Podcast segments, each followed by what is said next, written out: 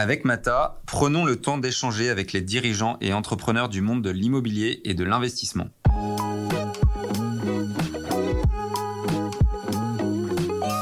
On a travaillé un algorithme de yield management qui était en général un outil qui était utilisé pour du très très haut de gamme, qu'on a adapté avec les équipes pour nos hôtels. Aujourd'hui, on est le seul groupe au monde dans l'économie à changer nos prix chaque heure, 24 heures sur 24.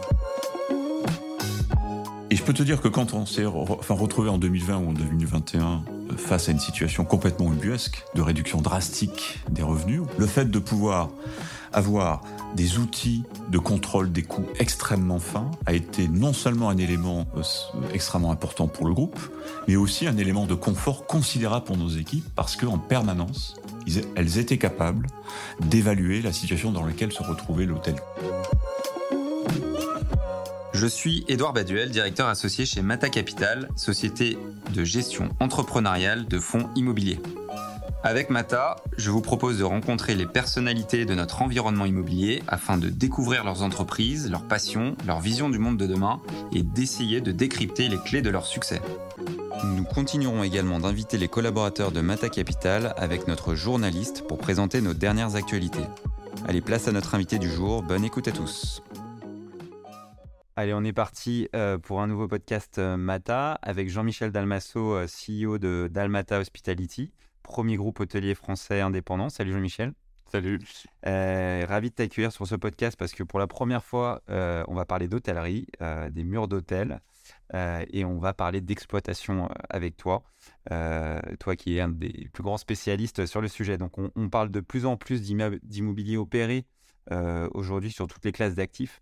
Euh, sur le bureau, sur le commerce, sur l'hôtellerie, bien sûr, où c'est vraiment la qualité de l'exploitant qui, derrière, euh, va générer euh, de la valeur pour les murs.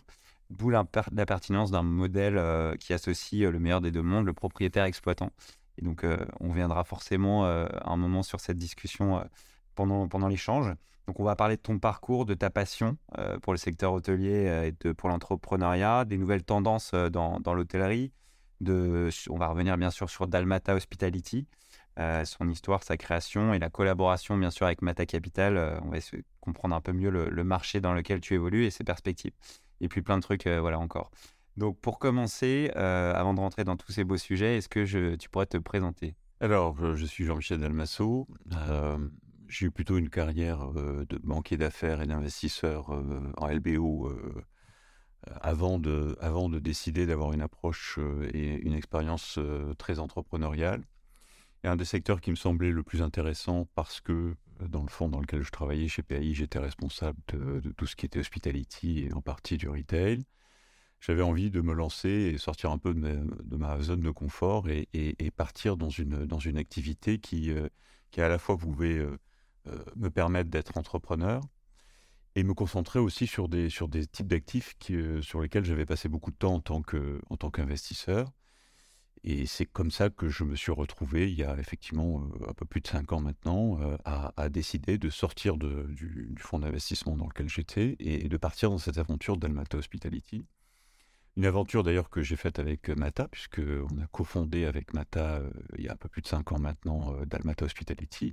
Ok, donc on va rappeler effectivement le, contexte. Cette acquisition, elle a été faite en, 2017. Hein, c'est une opération, on peut dire, de private equity immobilier finalement grâce à un partenariat avec, euh, avec Mata Capital et en lien fort avec nos équipes, euh, notamment Jean-Baptiste euh, Aviarinos et puis aussi Thomas de, de qu'on salue, qui est devenu un bon spécialiste de l'hôtellerie depuis 5 ans. Et, donc, Dalmata Hospitality, tu disais, c'est le premier groupe d'hôtellerie économique présent en France propriétaire exploitant avec à peu près 45 établissements. Dans la thèse d'investissement qu'on a, présentée aux investisseurs avec, avec Mata Capital que j'avais présenté préalablement à Mata Capital, c'était clairement de se dire, en fait, il faut qu'on soit capable à la fois d'acheter les bons actifs et d'apporter cette surcouche de performance euh, à la détention de ces actifs par une exploitation la plus optimale possible. Quand je dis optimale, ça veut dire que on doit être capable en tant que propriétaire d'actifs de créer de la valeur par la détention d'actifs euh, au, travers non seulement de la gestion des actifs eux-mêmes, c'est-à-dire maintenir ces actifs. C'est aussi également pour rénover ces actifs, c'est-à-dire qu'on est, on est aussi dans une démarche de rénovation. On a, on, a rénové l'ensemble de nos hôtels, par exemple, que l'on a aujourd'hui dans le portefeuille de Dalmata Hospitality. Mais au-delà de cette approche très patrimoniale, hein, euh, comme le ferait tout, euh, tout acteur euh, investisseur et, et propriétaire d'actifs immobiliers, c'est aussi d'être capable d'aller chercher une performance au travers de l'exploitation. Et dans l'exploitation, il y a deux grands vecteurs sur lesquels on, est, on a développé tout un savoir-faire, qui est bah, l'ensemble des coûts, une très très bonne gestion des coûts. Ça, c'est un, c'est une, c'est un savoir-faire qu'on a développé, et je pourrais y revenir un petit peu plus tard. Mmh Mais également, la redynamisation de l'ensemble du, euh, du chiffre d'affaires qui est généré par ces actifs immobiliers. Tu peux donner un exemple peut-être euh, de justement de gestion opérationnelle que tu as mis en place euh, bah, avec Delmata quand tu as récupéré le, groupe en 2017 Alors, dès qu'on est arrivé, une des, un des éléments essentiels euh, qu'on perçoit très vite dans, ce type d'industrie, qui était une industrie euh, très largement oligopolistique, ça veut dire quoi? Ça veut dire qu'il y a quelques marques, quelques opérateurs qui géraient le marché. Par ailleurs, sur un marché qui, était, qui, commençait, qui commence à devenir mature, c'est-à-dire que les implantations dans lesquelles se trouvent les hôtels sont en général assez bien placées, donc marchent assez, euh, assez, facilement toutes seules. Hein. toute implantation est assez mmh. facile. Et dès que le marché commence à être mature, dès qu'il y a plus de concurrence, il y a une exigence très très forte, c'est d'être capable de maîtriser les éléments de constitutifs d'un prix qu'on va proposer au client. Et pour faire très simple, quand on est arrivé, on s'est aperçu que, et, ça va très vite dans ce type d'industrie, c'est qu'il y avait beaucoup de tâches qui étaient plus du tout contrôlées. C'est-à-dire qu'on prenait, euh, euh, par exemple, euh, des CDD là où on pouvait très bien réorganiser l'équipe sans déperdition dans la qualité de service à nos clients. Et donc, à des, éléments essentiels, d'ailleurs, qui, est constitutif de, la génétique de Dalmata Hospitality, c'est de rendre les gens autonomes et responsables de, leur, de, leurs hôtels. Et ça veut dire quoi très concrètement? Ça veut dire qu'ils doivent être capables de pouvoir gérer l'ensemble de leurs coûts de façon extrêmement granulaire, extrêmement précise. Et ça, pour faire ça, on leur a mis à disposition, pour être un exemple très concret, on a mis à disposition des outils qui leur permettent de rentrer dans une étude extrêmement fine de leur compte de résultat chaque mois et qui leur permet finalement de s'approprier les réflexes de gestion de leur, de leur hôtel. Et ça, ça a été un énorme travail de fond, c'est-à-dire qu'on a mis à disposition, d'abord on a, on analysé ce que l'on voulait atteindre comme, élément de, maîtrise des coûts, on a mis en place l'outil qui est nécessaire, on a formé l'ensemble de nos équipes à ces outils, et je peux te dire que quand on s'est retrouvé en 2020 ou en 2021 euh, face à une situation complètement ubuesque, hein, de, réduction drastique des revenus, euh, le fait de pouvoir avoir des outils de contrôle des coûts extrêmement fins a été non seulement un élément euh, extrêmement important pour le groupe, mais aussi un élément de confort considérable pour nos équipes parce qu'en permanence, elles étaient capables d'évaluer la situation dans laquelle se retrouvait l'hôtel, comme si c'était leur hôtel. Et ça, c'est un élément fondamental de notre, de notre business model. Ok, très clair. Tu en as parlé pendant, le, ton exemple à 2020, tu as fait allusion à 2020. Euh, forcément, euh, il faut qu'on parle de cette période euh, qui a été, je pense, une des actualités qui a eu le plus d'impact sur, sur l'hôtellerie depuis, depuis 2017. Comment, donc, grâce aux outils, ça, c'est, visiblement, c'est différenciant sur le marché, donc intéressant. Et en quoi, enfin, comment tu as vécu cette période Écoute, 2020 a été une année à la fois. alors nous, on ressort. Euh, je te rappelle. Alors, on est arrivé euh, mi 2017. On a, on a, on a passé à peu près euh, les six premiers mois restructurer complètement le groupe, à la fois dans les, comme je, disais tout à l'heure, dans, la mise en place de modalités, de, d'outils de, contrôle des, des, coûts, de formation des équipes, de changement des équipes. Hein. On, a fait un gros travail là-dessus. On avait commencé à faire quasiment 70% de la rénovation de l'ensemble de notre parc hôtelier. On se retrouve fin 2019 avec une remontée très très forte de, notre activité parce que, bah, concomitamment à la bonne gestion, s'ajoutait un portefeuille euh, d'hôtels et qui, était extrêmement euh, rénové. Et l'impact sur le chiffre d'affaires était très élevé. Donc on, repartait très très fort. Et d'un seul coup, on se retrouve quelque part 2020, euh, mars 2020, avec une activité qui potentiellement peut, peut s'arrêter du jour au lendemain. Elle s'est arrêtée effectivement du jour au lendemain. Et ce que l'on a réussi à faire euh, avec les équipes, c'est avec l'accord effectivement de l'ensemble de nos, actionnaires, et ça a été un des sujets importants de, discussion avec nos actionnaires, c'était de dire, en fait, on va faire exactement ce que, ce que ne font pas les autres, c'est-à-dire qu'on va laisser nos hôtels ouverts. Pour laisser nos hôtels ouverts, ça avait deux exigences. La première, c'était d'assurer la sécurité sanitaire de nos, euh, euh, de nos collaborateurs, et deuxièmement, c'est d'être capable de pouvoir accueillir euh, des clients avec aussi un confort et une sécurité sanitaire maximale. Ça, c'est un des, un des rares acteurs, vous êtes un des rares acteurs à avoir euh, gardé le, justement les hôtels ouverts là pendant cette période? Sur, cette période, on est les seuls. On n'a qu'un seul hôtel qui n'a pas, qui pas été ouvert, c'est un Syntex, puisque Syntex était dans l'ancêtre de, de l'aéroport. Mais on est, on est les seuls à avoir, surtout pas simplement laissé ouvert, parce qu'on aurait pu laisser ouvert et attendre que ça passe. Mais on est surtout les seuls à être allés du jour au lendemain, aller chercher des nouveaux clients. Mmh.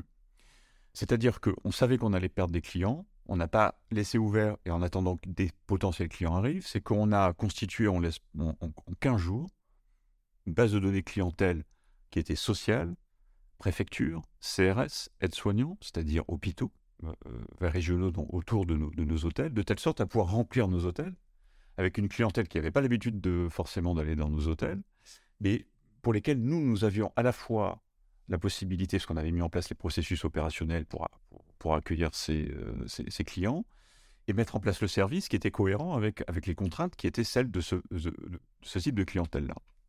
Être soignant, ce n'était pas la même chose que quand on reçoit du BTP de façon traditionnelle dans, euh, dans nos hôtels. Et donc, on a été capable de changer complètement le paradigme commercial de nos hôtels sur le premier et le deuxième confinement, ce qui nous a permis de générer euh, du chiffre d'affaires, avec des contraintes de coûts beaucoup plus faibles, parce qu'effectivement, le service et donc les coûts associés à, l'ensemble de l'activité qu'on avait étaient, beaucoup plus, euh, plus simples que ce qu'on avait l'habitude d'avoir. Donc on a vraiment, euh, et ça je pense que euh, la, force du groupe, c'est d'avoir réussi à entraîner nos directeurs et une partie de nos, de, de, nos équipes à se dire, ben, c'est votre hôtel, c'est là qu'on a compris qu'ils s'étaient approprié vraiment les hôtels, en disant c'est nos hôtels, je ne veux pas que mon hôtel se, soit fermé, qu'on perde complètement l'activité. Et il se trouve qu'on a vu d'autres hôtels en parallèle, parce qu'on était en phase de développement, on avait passé deux ans et demi à tout, à tout restructurer, tout rénover, donc on, regarde, on commençait à regarder des, des, portefeuilles de, croissance. Et je peux t'assurer que les dossiers qu'on recevait d'hôtels qui étaient fermés pendant le premier et deuxième confinement, c'est à la fois catastrophique évidemment pour le PNL, mais c'est aussi extrêmement difficile à, à, remettre en, en, pression pour que ces hôtels reprennent de l'activité, de, et, plus que ça, c'est-à-dire que les clients qu'on a reçus, nous, pendant cette période de confinement, sont des clients qui sont finalement revenus euh, chez nous parce qu'on a été les seuls à les accueillir pendant cette période de confinement. Mais tout ça n'est possible que si ben, il y a une vraie conviction, pas simplement de nos investisseurs, mais aussi de, nos collaborateurs, que on est capable de faire ce, travail-là. Et ça, effectivement, Dalmata Hospitality, la plateforme euh, qui gère euh, l'ensemble de ces hôtels, avec les outils mis en place, ont permis à la fois de très très rapidement donner cette, cette, enfin, cette clientèle à, nos hôtels, donc remplir en partie les hôtels, donner les procédures pour pouvoir effectivement gérer ces hôtels, et surtout rassurer aussi avec, avec des protocoles sanitaires extrêmement... On était les premiers en France à faire un protocole sanitaire pour l'ensemble de nos hôtels. Et donc, on a été vraiment dans une situation euh, extrêmement dure, parce que tous les jours, on appelait euh, nos directeurs évidemment pour savoir comment ça se passait. Et on s'est retrouvé dans des situations incroyables, c'est-à-dire de directeurs qui ne rentraient pas chez eux euh, pour rester sur l'hôtel, de telle sorte à pouvoir euh, éviter qu'éventuellement, enfin ils dormaient sur l'hôtel, hein, ils n'étaient pas... Euh, mais de telle sorte à ce qu'il puisse y avoir un maximum de sécurité pour leur famille. Et nous, on poussait à ça, justement, pour mmh. que mmh. la crainte qu'on avait avec l'équipe, c'est clairement, que un jour, on nous appelle en disant, bah, tel directeur a, est à, un risque de Covid. Ou, mmh. C'était vraiment un, stress euh, très important. Ouais, donc stratégie gagnante. Et puis la clé de la stratégie, c'est l'humain, comme tu dis. Tu peux peut-être faire une euh, représentation du management et puis des collaborateurs, du nombre de collaborateurs dans, dans Bien sûr. Bien sûr. Nous, on a, quand on est arrivé, euh, on, a, on a effectivement, on a changé complètement la plateforme existante et on a structuré la, la plateforme sur les 4-5 grands piliers de l'exploitation hôtelière. C'est vrai pour le technique, c'est vrai pour l'opérationnel, c'est vrai pour les RH, c'est vrai pour l'administratif, et c'est vrai quelque part pour tout ce qui est top line, c'est-à-dire euh, RM et, e management. Quand on est arrivé, on a restructuré ça avec ces équipes-là. Donc, on a à peu près deux à trois personnes pour chacun de ces, euh, de ces piliers. Et l'idée, c'est d'apporter ce savoir-faire à l'ensemble de nos collaborateurs sur les hôtels. Et l'objectif principal de Dalmata Hospitality, c'est là où notre savoir-faire est le plus fort, c'est que mon objectif, c'était vraiment, parce que j'ai vécu cette, euh, cette expérience dans l'industrie, c'est de pouvoir mettre en place des outils les plus industrieux possibles, de telle sorte à ce que nos euh, collaborateurs dans les hôtels ne perdent pas du temps à faire des tâches ou remplir des, fichiers Excel qui ne servent à rien ou qui, qui font perdre beaucoup de temps, de telle sorte à ce qu'ils puissent se concentrer sur le management de leur équipe, sur le service client et sur, et, sur la commercialisation de leurs hôtels. Et ça, c'est complètement disruptif parce mmh. que dans l'hôtellerie, pour les raisons que je mentionnais tout à l'heure, c'est-à-dire de, de, de, force naturelle euh, de, de la clientèle autour, euh, autour d'hôtels qui, qui, ont été dans des, dans des, dans des, dans des, dans des approches très oligopolistiques. Aujourd'hui, on est obligé de se battre. Et, et, et, personne ne fait vraiment une action commerciale en zone primaire sur des hôtels économiques. Nous, on a été les premiers à mettre en place des outils, des formations et des suivis, des supports pour nos, pour mmh. nos collaborateurs pour, pour faire du commercial sur les zones primaires. Le fait d'avoir rendu complètement autonome euh, nos directeurs sur les hôtels, ça les rend responsables de leur chiffre d'affaires et, ça les, ça, les, ça les, euh, tu vois, ça les, ça les pousse à être extrêmement attentifs à ce qui se passe autour d'eux, mmh. non seulement pour aller chercher des clients, mais aussi pour s'assurer que leur hôtel a la qualité perçue sur Booking qui soit la, la plus élevée.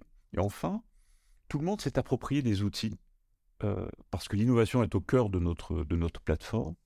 Pour te donner un exemple, Aujourd'hui, on a à peu près 80% des processus d'exploitation, quasiment à 90% maintenant, mais entre 80 et 90% de nos processus de gestion sont automatisés. C'est-à-dire que ce sont des outils qui permettent d'avoir une fiabilisation, une homogénéisation et, une, complète, euh, une, complète autonomie sur l'ensemble des, des, processus, euh, des processus, des cinq processus opérationnels dont je te parlais tout à l'heure. C'est-à-dire qu'on a un outil pour chacun de ces, ces cinq piliers. C'est ça quand vous avez fait pour les mettre en place euh, par rapport à, vous avez plugué des, des outils qui existaient chez d'autres marques, enfin chez d'autres concurrents, plutôt sur d'autres secteurs, ou Alors, vous les avez développés? En fait, on a en général constitué notre, euh, notre, notre, notre cœur de réacteur technologique autour d'un outil qui s'appelle le PMS, qui est le Property Management System, qui est l'outil qui reçoit toute l'information euh, de réservation sur nos hôtels. Et autour de ça, on a plugué, on a, on, a mis en place des briques technologiques qui sont attachées à, cette, à, ce, à ce PMS. Pour te donner un exemple, on est allé mettre en place, on a, on a, on a travaillé un algorithme de yield management, qui était en général un outil qui était utilisé pour du très très haut de gamme, qu'on a adapté avec les équipes pour nos hôtels. Aujourd'hui, on est le seul groupe au monde dans l'économie à changer nos prix chaque heure, 24 heures sur 24. Ça, ça veut dire quoi? Ça veut dire que, alors qu'avant, dans le processus classique, et ce qui se passe dans 95% des, euh, des, groupes hôteliers, c'est que on a un RM qui regarde ce qui se passe sur le marché, qui fait une recommandation pour la semaine d'après, qui fait deux, trois recommandations. Bon, euh, le directeur va, les, va plus ou moins les mettre en, en, musique dans son PMS. Il, il va l'utiliser. Dans 50% des cas, il ne le fait pas. Et dans 50% des cas, le, signal de prix qui est, qui, est, donné en recommandation par le RM peut être un peu obsolète. La, la, la, performance de, cette méthodologie est de 25%. Quand, euh, quand on a vu ça et qu'on est dans, et comme on est dans l'économique, ce que j'ai dit, c'est qu'il fallait absolument qu'on automatise un des éléments fondamentaux euh, de notre business model, c'est le, le, signal de prix sur le, euh, sur le marché. Et donc, on a automatisé quelque chose qui est aujourd'hui encore fait manuellement, mais qui est automatisé dans notre PMS. On est les seuls à le faire. Vous êtes les seuls en PMS à le proposer. Donc l'outil ultra important, l'humain également, euh, tu en as parlé, et les hôtels, parce qu'on les a, je sais, crois pas qu'on ait encore parlé des, marques, mais donc c'est principalement, il y a des Ibis. Alors, du... nous on a, on, a beaucoup d'accords, parce qu'on a de, de, l'Ibis rouge, l'Ibis budget, l'Ibis style, on a aussi du Grits, on a de, de l'hôtel F1, on a du BNB. On a également des hôtels confort qui sont de la marque Choice. Choice, c'est le, principal euh, euh, franchiseur mondial d'hôtels économiques. Et on a aujourd'hui aussi deux, euh, enfin deux hôtels Louvre, puisqu'on a du, première classe et, un carrière direct. Peut-être un point sur ces marques, justement, on parlait d'Accor, euh, qui euh, historiquement étaient détentrices de leurs murs, également de leur fonds de commerce, hein, J'ai également l'exploitation. On a eu un mouvement où elles, se sont, elles ont commencé par vendre leurs murs derrière l'exploitation. Donc elles semblent gérer aujourd'hui uniquement leurs marques. C'est quoi la stratégie de ces hôtels pour ces marques comme Accor ou... ce, qui, est fantastique pour nous, et je me souviens, il y a cinq ans, quand on, quand on fait les levées de fonds, on avait des, questions qui disaient Mais attends, euh, Jean-Michel, pourquoi tu ferais mieux en exploitation que ce que fait Accor ou Louvre? Sauf que, et moi je l'ai vu quand on était actionnaire de BNB, hein, parce que chez, chez PAI, euh, PAI était actionnaire de BNB. Hein, donc BNB, c'est un des, un, des gros opérateurs sur le marché français, maintenant international, d'hôtels économiques, hein, parce que c'est des hôtels deux étoiles. Euh, on s'apercevait que le sens de l'histoire, qui était le sens de l'histoire imposé par d'ailleurs les grandes marques américaines, euh, Hilton, qui a 15 ou 20 ans, était sorti complètement des murs, était déjà sorti complètement de l'exploitation, et se concentrait que sur la création de marques et la gestion de ces marques. Ce sont des, marketeurs de, marques euh, internationales, et ils font payer ce prix qui est un brand fee, qui est euh, le fee que tu vas payer pour pouvoir utiliser la marque Hilton, Choice, etc. Bah, ces grandes marques, alors Accor c'est encore plus remarquable parce qu'ils l'ont ils ont annoncé euh, il y a 4 mois, il y a deux, grands, deux grands pôles, le luxe et puis le, puis le moins luxe, pour faire très très simple. Mais ils, ont complètement intégré le sens de l'histoire, en tout cas, qui a été imposé par les grandes marques américaines, c'est-à-dire on sort de on sort du mur, mais c'est déjà fini, on sort de l'exploitation aujourd'hui pour se concentrer sur, la, sur, la, sur le développement des, des, marques. Et tout le mindset des équipes d'Accor aujourd'hui, les jeunes qui, qui arrivent euh, dans les équipes, on les voit, hein, ce sont des ce sont des marketeurs, ce sont des, des gens qui sont capables de, de créer, d'ailleurs de façon extrêmement pertinente parfois, hein, franchement. Euh, oui, avec exactement. Bah, je prends l'exemple de sur Villeneuve-les-Garennes, on a un grit, on passe d'un concept à un autre. Grit, c'est très jeune, c'est très, euh, c'est pas standardisé. Bah, tu rentres là-dedans, c'est vraiment superbe. Alors que c'était un hôtel qui, qui six mois plus, plus tôt était, était, vieux, obsolète, tu vois. Donc, ils sont capables de créer ce genre de... C'est-à-dire qu'il y, a toute l'expertise, de savoir-faire du marché sur la création de marques, sur le design des marques, sur le développement des marques, tu vois, mais plus du tout sur l'exploitation. Donc aujourd'hui, quand on, euh, quand on va acheter euh, des murs euh, enfin, d'hôtellerie, et c'était tout le pari qu'on a fait avec, avec Mata, Mata Capital, c'était de se dire, ben, il faut vraiment qu'on puisse être capable, à la fois dans la sélection des actifs, dans la session évidemment, mais, mais déjà dans la sélection en amont des actifs, bien jauger quel est le potentiel d'upside sur ces actifs, quel est le montant de capex qu'il faut mettre sur ces actifs, eh bien, en faisant ce travail-là, et en, exploitant vraiment les hôtels, on est capable d'aller chercher vraiment au-delà du rendement immobilier, au-delà du rendement du fonds de commerce lui-même, le supplément d'exploitation, enfin le supplément de valeur ajoutée que l'on peut créer à travers la maîtrise de l'exploitation, des coûts et, du chiffre d'affaires associé. Donc c'est vraiment l'exploitation, la qualité de l'exploitation qui derrière va générer de la valeur pour, euh, les murs. Là où quand euh, on découpe euh, les murs et, l'exploitation, ce qui est encore très courant, c'est beaucoup plus difficile pour l'exploitant, enfin pour le propriétaire d'avoir la, la, main sur l'exploitation et inversement. Et donc au détriment de, la performance. C'est une tendance de fond, j'en parlais en introduction, cet immobilier géré, immobilier euh, euh, sur, sur l'hôtellerie, bien sûr, euh, on le voit aussi sur, sur le commerce, sur le, bureau, il y a l'émergence des, des coworking, bien sûr. où le locataire n'a jamais été aussi important avec les, les coworking. sur l'hôtellerie, ça semble être inhérent, en fait, c'est presque la classe d'actifs sur laquelle ça semble le plus naturel, quoi ah ben, c'est la classe active sur laquelle la vraie exploitation est la plus élevée. Mmh. tu, as, tu, as, euh, tu, as, tu, as le retail aussi dans lequel du retail des grands, des grands malls, si tu es dans lequel où tu as un, une gestion du yield management des marques que tu vas avoir dans un, dans un grand mall. Mais, mais ce n'est pas l'exploitation elle-même. Mmh. C'est l'asset management des, des, marques qui vont être dans, euh, dans, dans, dans, ces grands sites de, de retail. Mais c'est un métier. Enfin, mmh.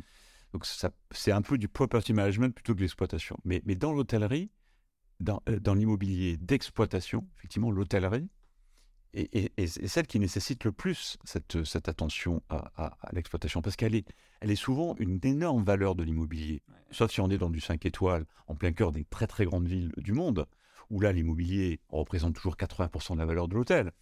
Mais dans l'économique, en théorie, on est plutôt entre 50 et 60% de valeur immobilière, tout le reste, c'est l'exploitation. Et aujourd'hui, où tu as des taux, alors il y, a, tous ces, scénarios, est-ce qu'il faut garder, est-ce qu'il faut arriver à garder l'inflation à 2% ou est-ce qu'on est capable de, gérer une croissance avec un taux d'inflation à 3-4% est-ce que l'inflation va augmenter ou tu, as, ou tu peux acheter de l'obligataire à 3 je te rappelle que l'immobilier, il y a encore 9 mois, enfin nos, mmh. actifs, c'était du 6%, 6,5%. Tu mmh, vois. Mmh. Euh, donc aujourd'hui, où tu as une alternative à l'immobilier à, 6%, ou je ne parle même pas du 3%, tu vois, où tu as du 6%, si tu peux dire à tes investisseurs, mais en plus, on est capable de gérer euh, et de vous assurer, déjà vous assurer un très bon rendement parce qu'on exploite bien vos actifs, d'accord?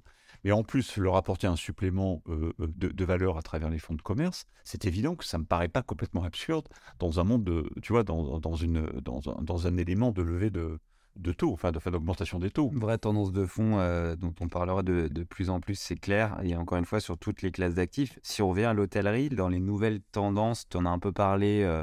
j'ai l'impression qu'un hôtel économique entre il y a 10 ans et aujourd'hui, c'est plus du tout la même chose. Avant, c'était un endroit où on est dormir pas cher et on n'attendait aucune expérience client, même sur l'hôtellerie économique. Aujourd'hui, on attend, euh, enfin, grâce à la qualité des marketeurs, peut-être dont tu parlais, y a, il faut qu'il y ait une expérience client parce qu'aujourd'hui, euh, on va dans un hôtel économique euh, non plus pour dormir, mais on peut également y travailler, on peut également, enfin, il y a plein, plein de choses à faire.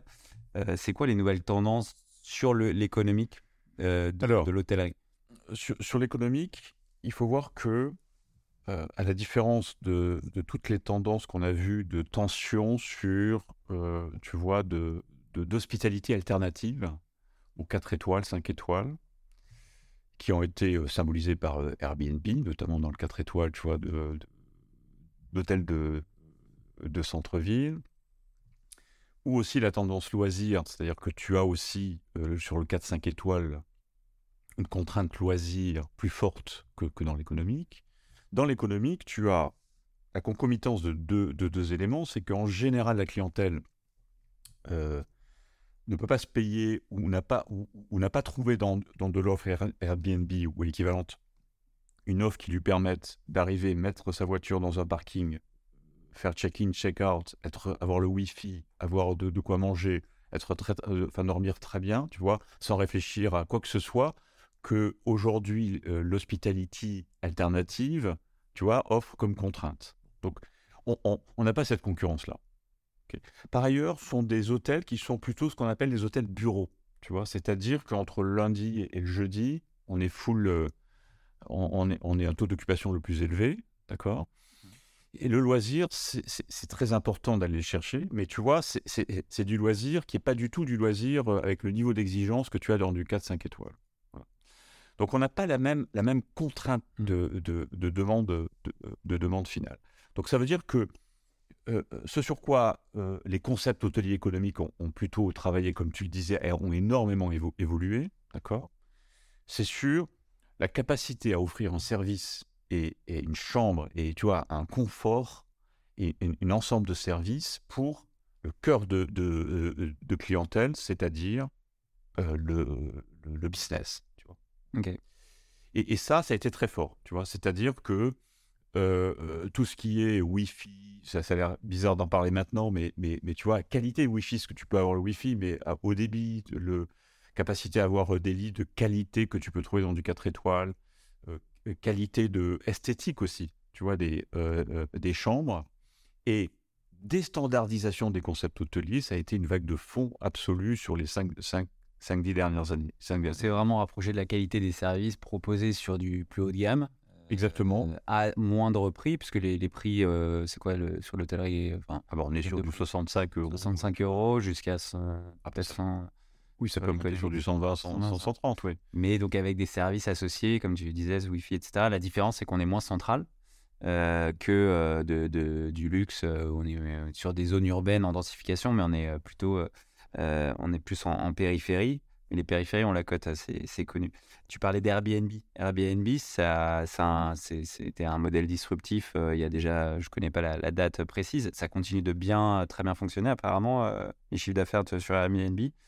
J'ai cru comprendre que 2022 était encore une très bonne année du côté Airbnb. Oui, alors si tu veux, nous, nous c'est pas notre concurrent, donc on, a moins de, contraintes de, et d'exigences de, suivi de la performance de, tu vois, de, Airbnb, parce que une fois de plus, nous, on a du, du short stay, tu vois, et, et donc on n'a pas. Mais mais, la différence avec un Airbnb, c'est peut-être sur le prix, parce que j'ai l'impression qu'Airbnb continue très bien fonctionner malgré l'augmentation des prix, parce qu'on est dans un contexte d'inflation très forte, etc. Là où sur l'économique, tu restes peut-être quand même plus contraint, tu peux peut-être moins jouer sur les prix, tu dois peut-être plus jouer au contraire justement sur l'expérience dont tu parlais. Alors, c'est alors c'est vrai, tu as raison. Euh, on, a une contrainte de, prix qui est plus forte parce que par, par nature de notre clientèle, tu vois, elles sont contraintes par, leur, par, le budget qu'ils ont, euh, tu vois, mmh. journalier de dépenses euh, de, de, de nuitée. Donc ça, c'est clair. Euh, donc l'élasticité de prix est beaucoup plus, est plus faible, mmh. mais dans les périodes de, type 2022 où il y a une vraie remontée des prix et de toute façon où il y a une augmentation, si tu veux, des, des, prix, on a quand même une marge plus importante que ce, que, ce à quoi on s'attendait, tu vois, en début d'année 2022 par exemple. Donc on n'est pas non plus dans un, dans une élasticité négative. On, est, on est capable d'aller, euh, d'aller, euh, d'aller passer dans le prix une partie des, euh, des, augmentations, des augmentations de coûts. Mais là où il y a eu, tu disais tout à l'heure, qu'est-ce qui, là où il y a un élément que Airbnb a pu, a pu, a, pu donner comme, comme, comme signal à, à l'économique, c'est plutôt dans le fait que quand tu vas de Airbnb, rien n'est standardisé. Tu vois. C'est-à-dire que tu as esthétiquement, quand tu rentres dans, une, dans un Airbnb, ce que tu vas chercher, c'est des choses différentes. C'est pas du mmh. tout des trucs euh, mmh. standards. Et ça, c'est vrai que, par exemple, dans les concepts comme Grid qu'on a, enfin, qu'on, a mis en place, mais sur tous les concepts non standardisés économiques, euh, Style par exemple, c'est clair qu'on va aller chercher un élément esthétique, tu vois, qui, qui sont très très différents d'une chambre à l'autre de telle sorte à ce que le client ait l'impression, bah, si une fois il prend une chambre 10 et l'autre fois la chambre 15, même si elle est différente, ça fait rien. Ce qu'il faut, c'est qu'il y ait la même qualité de service associée à sa chambre. Ça, c'est le premier point. Et le deuxième point qui nous, ont, qui nous a beaucoup orienté, nous, dans le travail chez Dalmata Hospitality en tant que plateforme de gestion d'hôtels, c'est qu'on crée notre propre fonds de commerce. Mmh. C'est-à-dire que les marques apportent, apportent tu vois, euh, euh, une notoriété et la même inertie dont je te parlais tout à l'heure, qui est symptomatique d'un euh, segment holistique, ça, ça, joue aussi très positivement quand, tu as un Ibis, parce que ce sont des marques très très fortes, par exemple, tu vois. Mais ce qui est important, du coup, c'est se différencier par rapport à, au, même franchisé qui va aller gérer à côté de toi, un petit peu plus loin, un hôtel Ibis Style ou, ou BNB. Et c'est à toi de faire la différence d'accord? À produit à peu près équivalent. il peut y avoir des différences de génération de produits, mais tu vois, à peu près à, produit à différence, c'est de te dire, le client vient dans un hôtel euh, Ibis, Choice, BNB, euh, parce que c'est géré par Dalmata Hospitality, tu vois?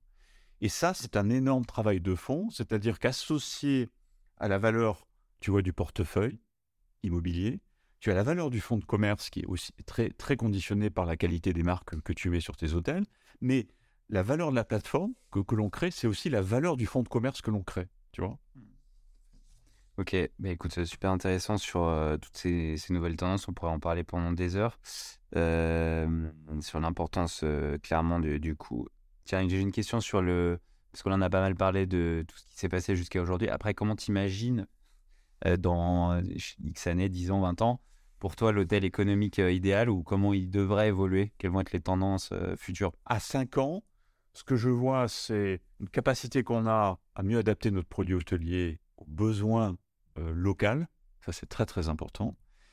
Et, deuxièmement, je, je pense qu'on a tendance et qu'on doit avoir tendance à toujours mettre à la disposition de nos clients des éléments de service et d'outils techniques qui sont ceux utilisés dans des hôtels euh, plus okay. tu vois. Tu parlais du coup des, des risques et, euh, à terme sur, sur l'hôtellerie.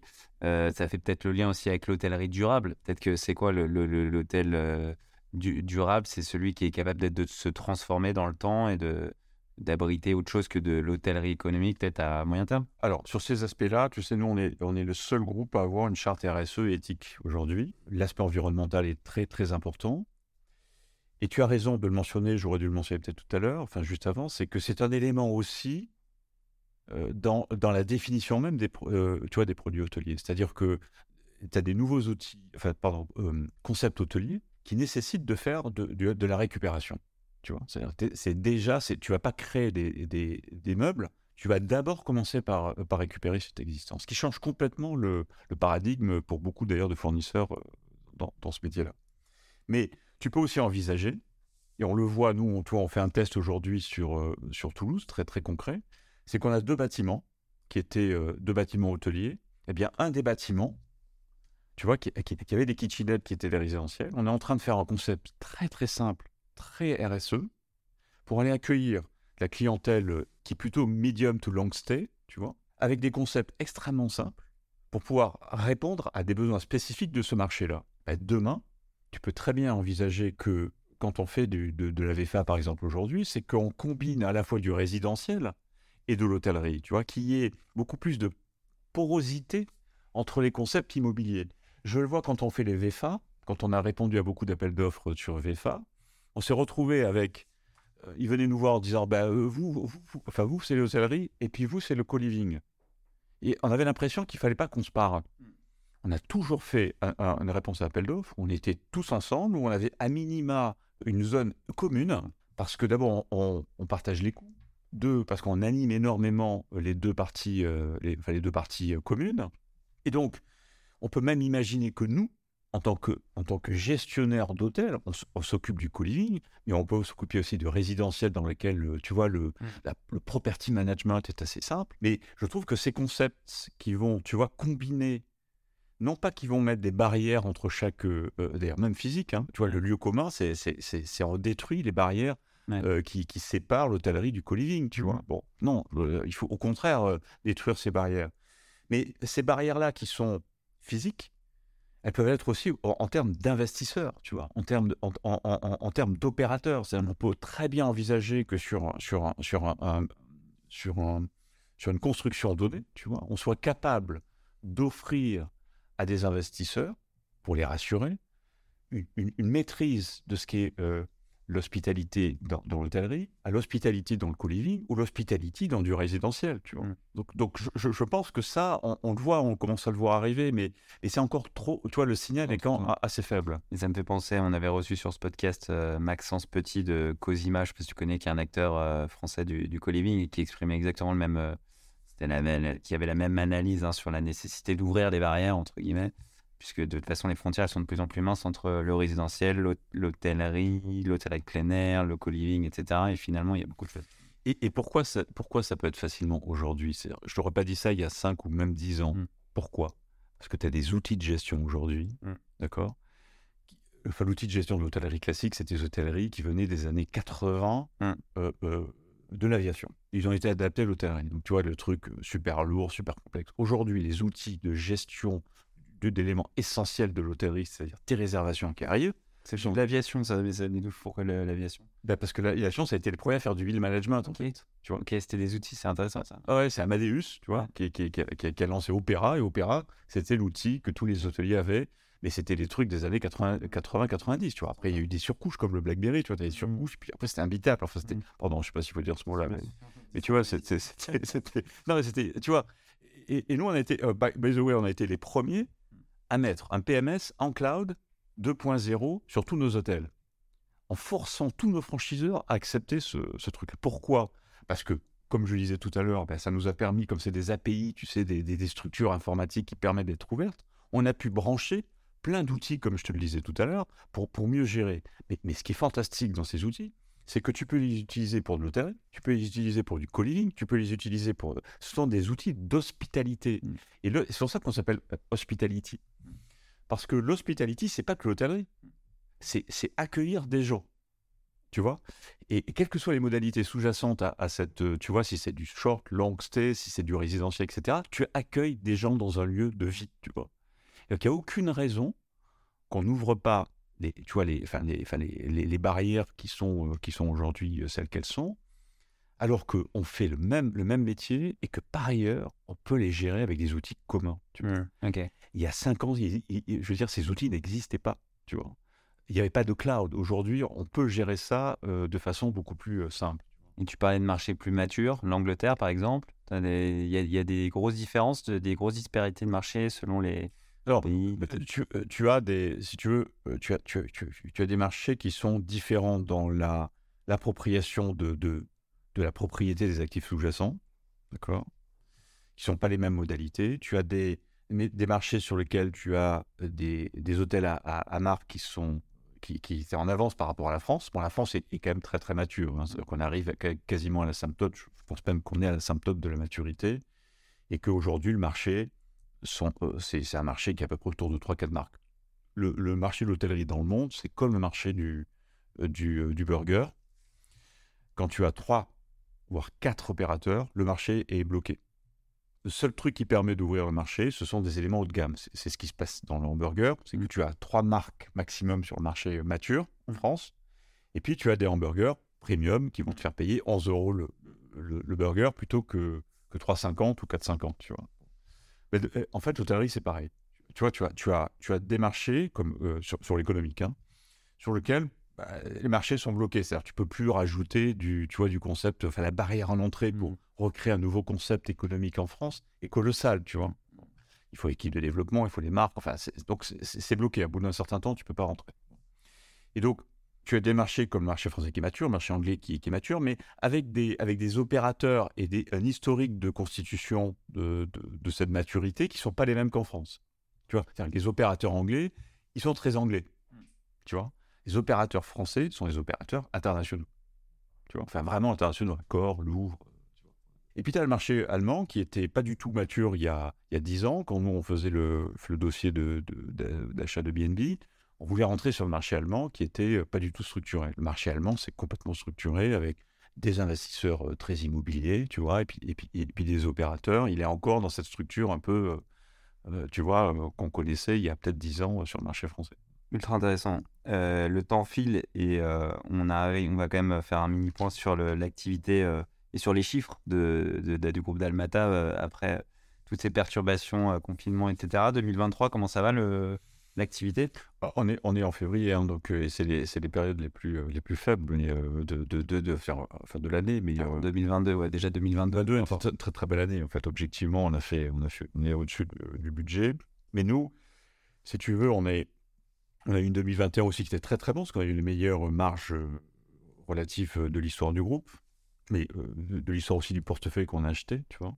2022 était une très bonne année, mais surtout, on est, on est là maintenant, tu vois, avec une plateforme, on est 23 dans la plateforme, avec tous les fondamentaux de cette plateforme qui sont extrêmement robustes. On les a testés avant la crise, pendant la crise, tu vois, et après la crise. Et aujourd'hui, si tu veux, l'objectif de cette plateforme euh, opérationnelle et, de gestion, c'est vraiment de pouvoir euh, aller doubler taille quasiment, tu vois, pour pouvoir être capable de pouvoir ben, plug and play, enfin déployer notre, notre savoir-faire et nos outils sur des hôtels avec un rendement marginal euh, tu vois, intéressant pour, euh, pour, euh, pour nous. Parce qu'en en fait, on a, on, a, on a des process, on a des outils, on a un savoir-faire qui aujourd'hui a été extrêmement testé. On est perçu par nos par, pardon, par nos banques de financement. Hein. On a refait le refinancement en 2022 comme une des meilleures plateformes en Europe de gestion. Tu vois. Donc maintenant, il faut dupliquer. Donc effectivement, on a une très belle performance.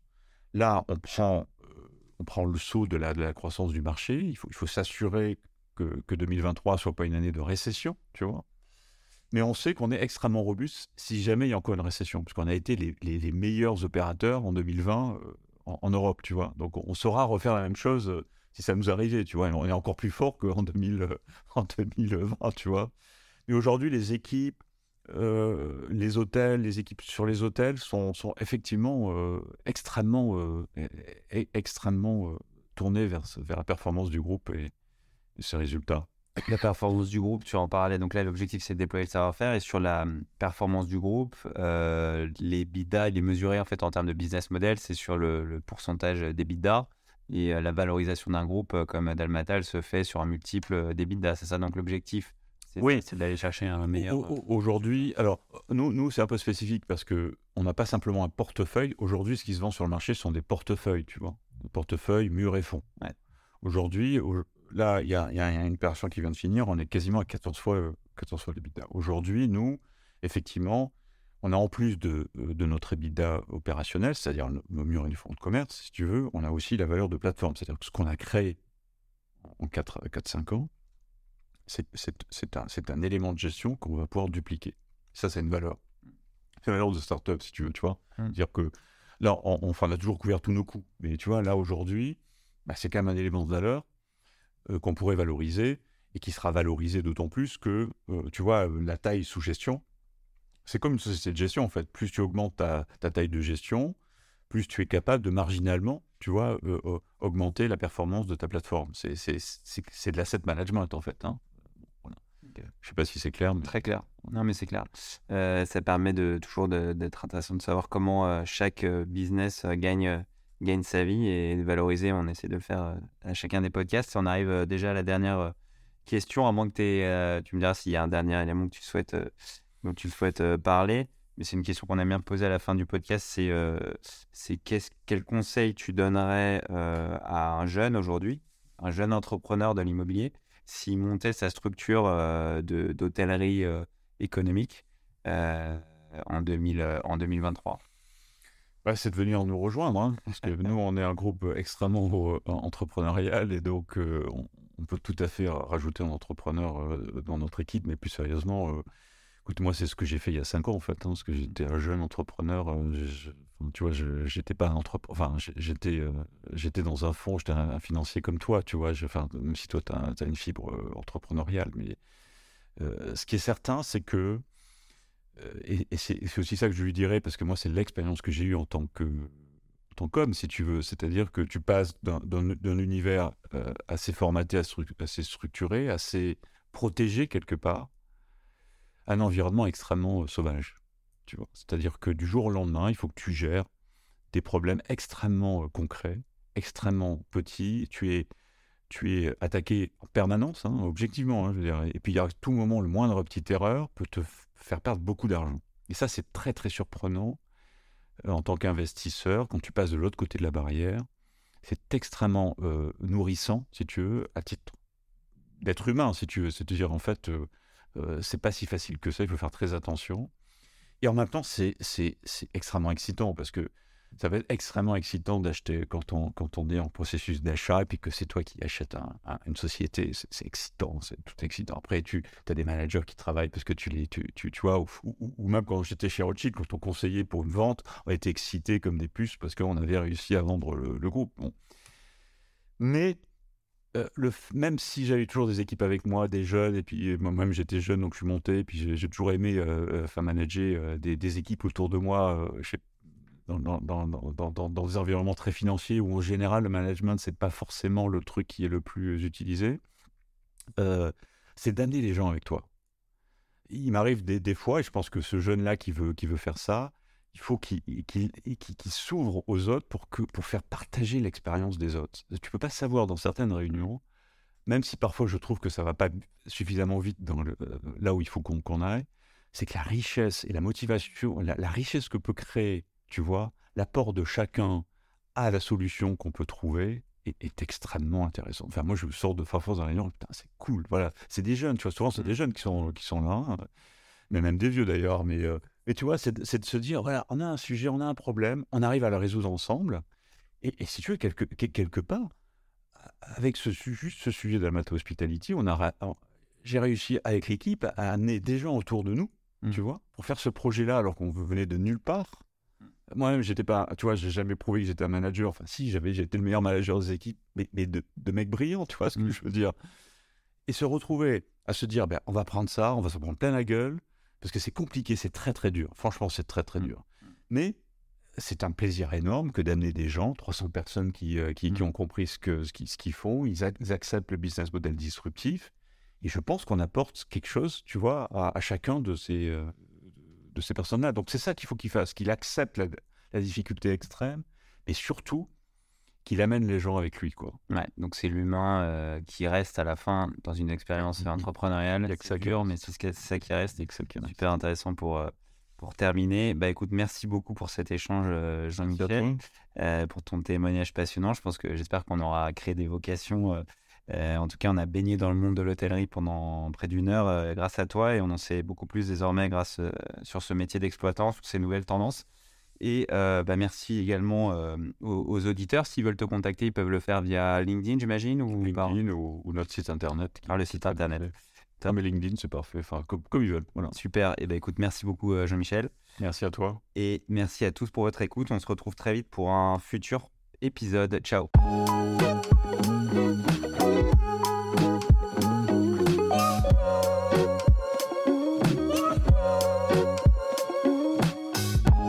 Fini pour aujourd'hui. J'espère que l'épisode vous a plu. Merci d'avoir passé tout ce temps avec Mata et quelques petites choses avant de se quitter. Vous pourrez retrouver les notes de l'épisode avec toutes les références sur le blog de Mata Capital disponible sur notre site internet. N'hésitez pas à nous contacter pour nous faire un feedback sur mon compte LinkedIn Edouard Baduel ou sur celui de Mata Capital. Dernière chose, un peu pénible, désolé, mais si vous pouvez parler du podcast autour de vous et nous laisser une note 5 étoiles, notamment sur l'Apple Podcast, sur iTunes, ça nous permettra de donner de la visibilité à ce podcast. Je compte sur vous, merci et à très vite.